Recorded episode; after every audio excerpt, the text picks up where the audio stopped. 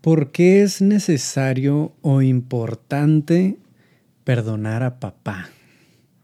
Esta es una pregunta muy fuerte en realidad porque muchos de nosotros hemos vivido alguna situación donde la relación con nuestro padre nunca fue nada sana o nada equitativa o nada recíproca y, para muchos de nosotros, eh, vaya, si bien no ha sido mi caso últimamente, en estos últimos años estoy muy agradecido de lo que ha hecho mi padre, el progreso y la relación que he creado con mi padre. Sé de muchos hombres con los que he trabajado que su padre simplemente no los busca, simplemente no está, simplemente no está dispuesto a hacer algo. ¿no? Y, y en esos casos es difícil y es pesado pensar en perdonarlo, ¿no? En soltar esa parte y decir, pues ok, no pasa nada, yo estoy bien, te acepto, te amo, lo que sea que necesite uno decir para, para hacer las paces con esa situación. No es fácil, no es nada sencillo, pero es necesario. Y en este episodio quiero hablar de por qué es necesaria esta parte. Y antes de empezar con el episodio y con el tema, me gustaría, primero que nada, darles la bienvenida aquí a este espacio. Ya tenía rato que no he publicado ningún episodio. Han estado pasando un buen de cosas en mi vida personal, tanto en mi familia con el fallecimiento de mi abuelo, el cual fue todo un proceso, está siendo todo un proceso. Estoy de lleno ahorita con mi psicóloga, que es una maravilla de psicóloga, realmente está haciendo una maravilla en mi proceso, en mi relación, con mis amistades, conmigo mismo, eh, redescubriéndome, un retiro de hombres que estuve compartiendo con la organización de Sacred Sons y con otros 30 hombres, aproximadamente 30 hombres de toda Latinoamérica, maravillosos, geniales, que ya les estaré contando un poco más al respecto. Ya han estado pasando un buen de cosas, por eso no he estado tan presente, ¿no? Pero me gustaría darles la bienvenida de regreso para acá, comentarles que el círculo de hombres, el círculo, el círculo de entrenamiento está abierto para quienes quieran unirse. Tenemos sesiones de diferentes temas como de sexualidad y relaciones del padre y el niño interior, que voy a estar hablando en el próximo episodio más sobre el padre y el niño interior. Y trabajo de sombra, el cómo interiorizar en esas partes más oscuras de uno mismo, más inconscientes de uno mismo. Total, tenemos varios círculos diferentes, ya van a estar liderados algunos de ellos por otros hombres que ya tienen más de, vaya, ya llevan algunos años dentro del círculo y trabajando conmigo y trabajando en conjunto conmigo. Así que va a ser algo muy interesante. Incluso vamos a tener algunas sesiones de finanzas personales, relación con el dinero y danzaterapia. Así que, si les interesa, pueden unirse al círculo de entrenamiento. Lo voy a dejar aquí en los enlaces de abajo, al igual que el enlace para agendar alguna asesoría conmigo, alguna asesoría uno a uno donde quisieran algo de apoyo y acompañamiento. Estoy totalmente abierto de agenda para que podamos agendar y platicar, ¿no? podamos ver de qué manera podemos trabajar juntos.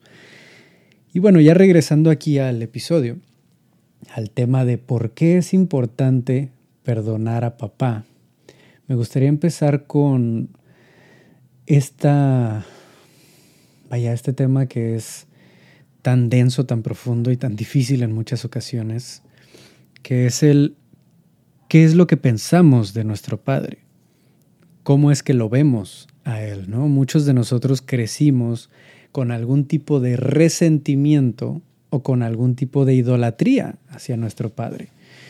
Eh, esto que he mencionado antes en, el podcast y en los círculos de hombres que, hemos tenido, eh, que es la decisión de la oposición o la replicación, replicar u oponerte a tu padre, ¿no? Al ejemplo que te dio tu padre, el ejemplo de masculinidad que has recibido de tu padre o de tu entorno. ¿Lo vas a replicar o te vas a oponer a él?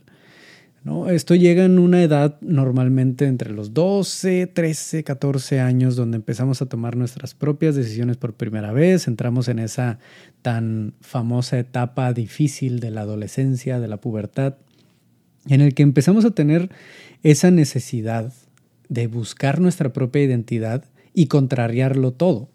¿No? Es cuando decimos, ay, ya está en la pubertad, ya es un adolescente y está empezando a dar la contra de todo. Bueno, estamos buscando nuestra identidad en realidad. añadido una situación hormonal bastante difícil ahí que no ayuda nada en el tema de gestión emocional ¿no? y, de, y de conflictos y de comunicación.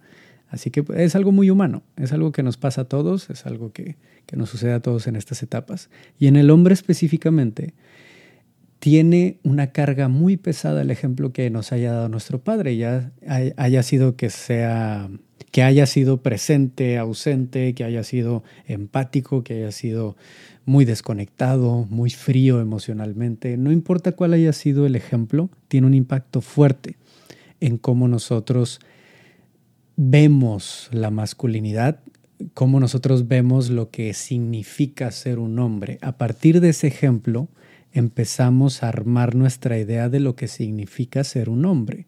No solo de nuestro padre, también de nuestro entorno, de los medios, de los amigos y demás, pero uno de los más importantes es nuestro padre.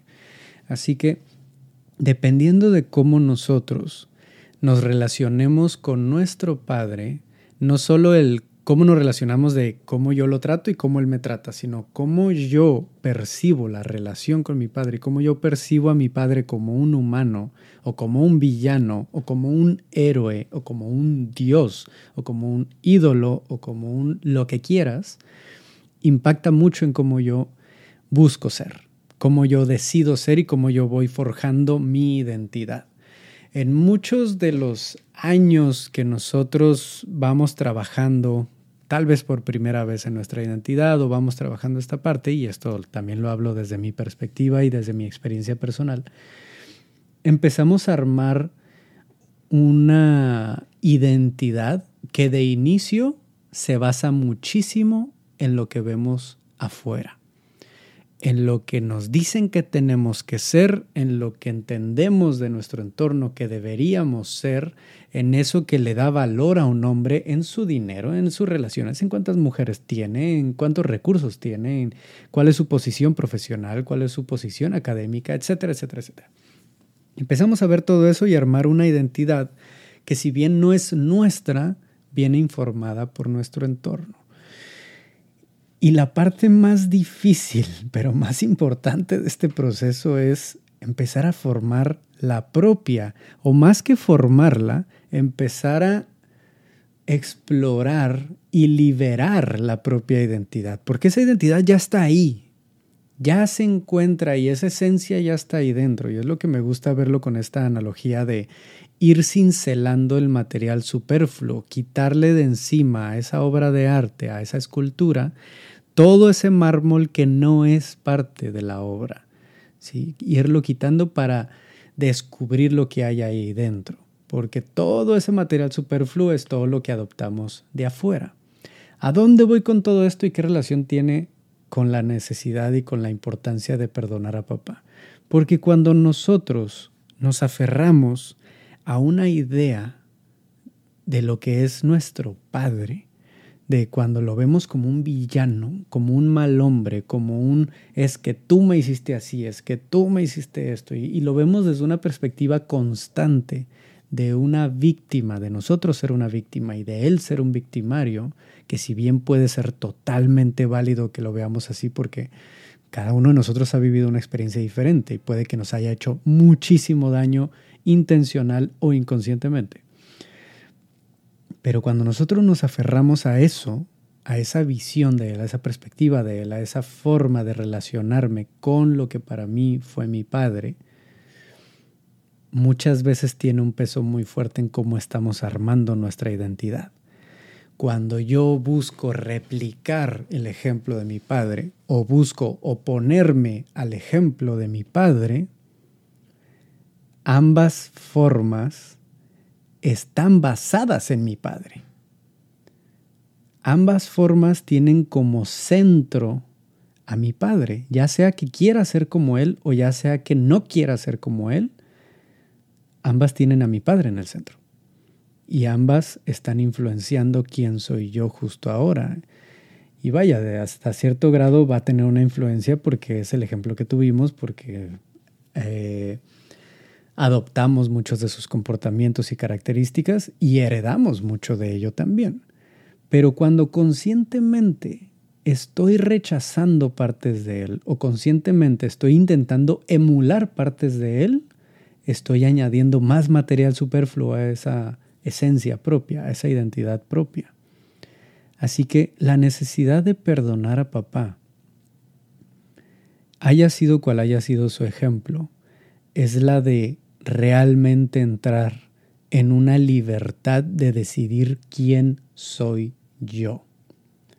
Si estoy tomando decisiones basándome en lo que quiero o no quiero replicar de alguien más, no las estoy tomando por mí, las estoy tomando con base en ese ejemplo, no con base en lo que yo quiero, en lo que yo soy, en el hombre que yo quiero ser.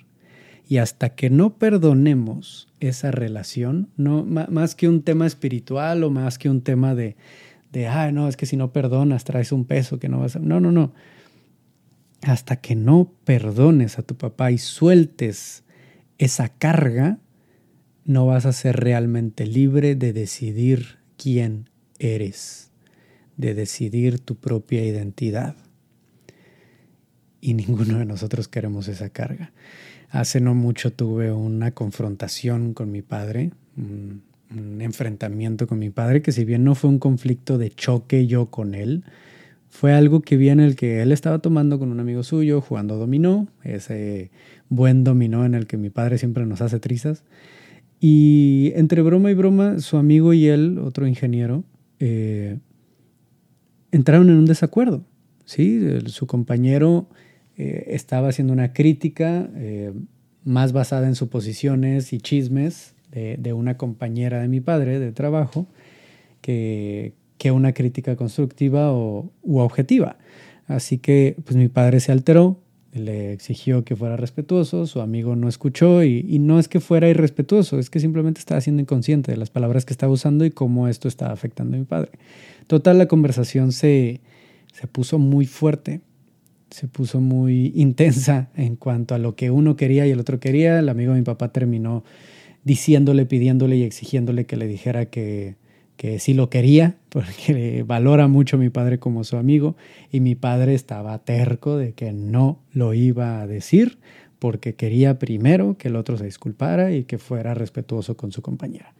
Así que era un choque de necesidades ahí, en el que yo normalmente me hubiera hecho chiquito no hubiera dicho nada y hasta tal vez hubiera llegado yo a mi límite, me hubiera abrumado y mejor me hubiera ido sin decir nada.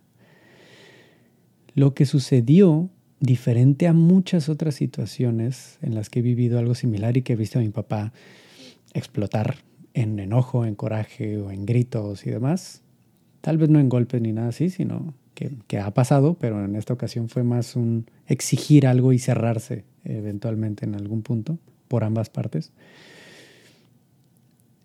más que caer en lo mismo de siempre, lo que hice fue quedarme, observar, entender de dónde venía, saber que mi padre estaba teniendo una necesidad, su amigo estaba teniendo otra necesidad y no estaban entendiéndose, no estaban comunicándolas de la mejor manera y principalmente no se estaban escuchando para saber qué necesitaba el otro, para entrar en un acuerdo.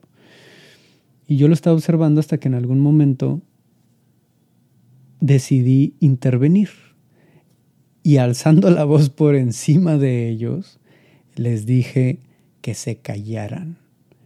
Les dije, cállense 20 segundos que ninguno de los dos está escuchando y esto no los está llevando a ningún lado. 20 segundos, cállense nada más. Y se callaron.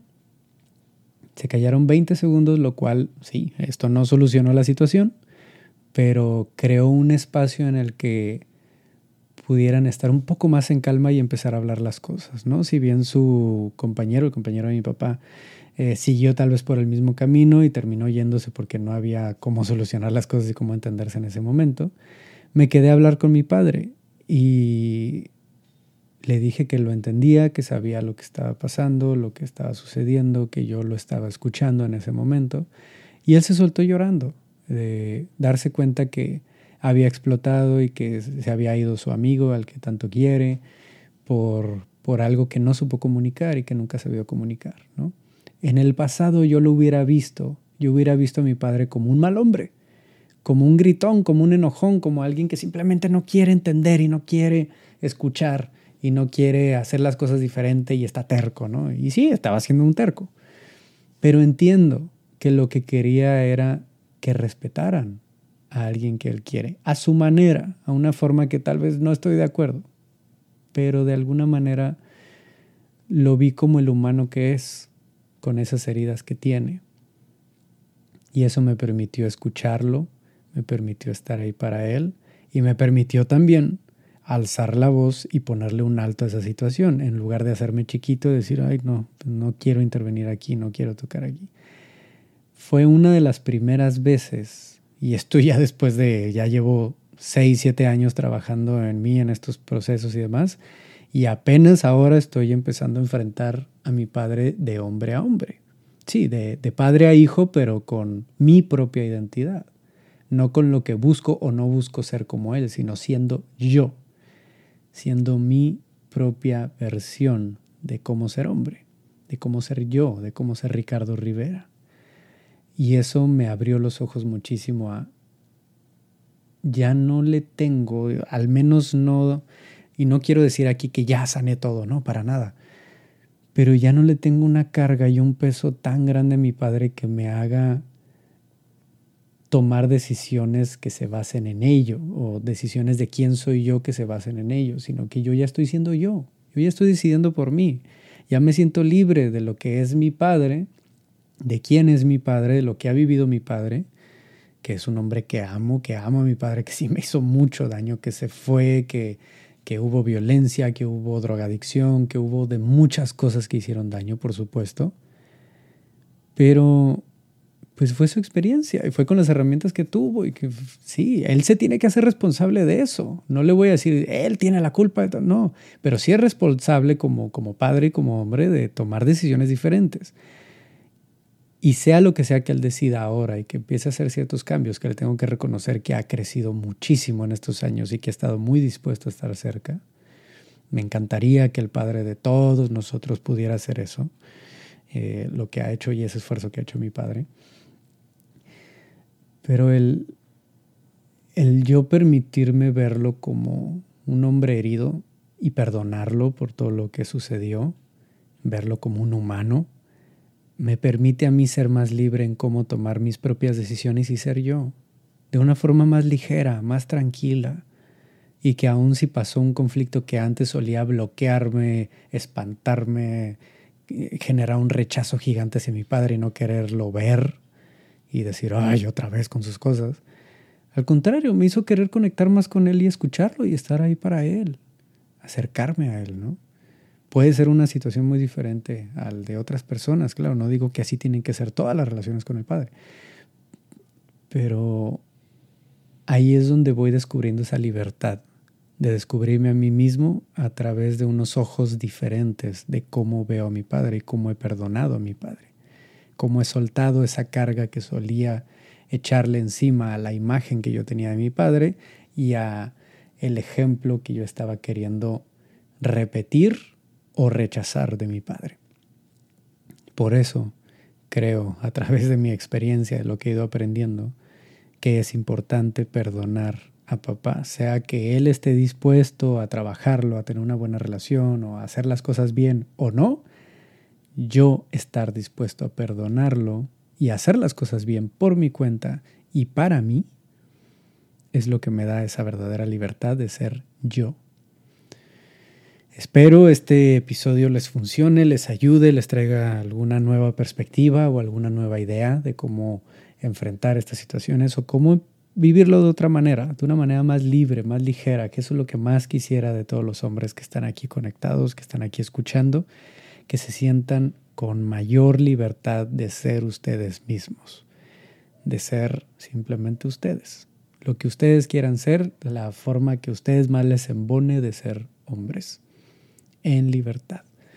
Así que les mando un abrazo muy fuerte, les dejo todos los enlaces hacia nuestros círculos, nuestras asesorías y demás aquí debajo.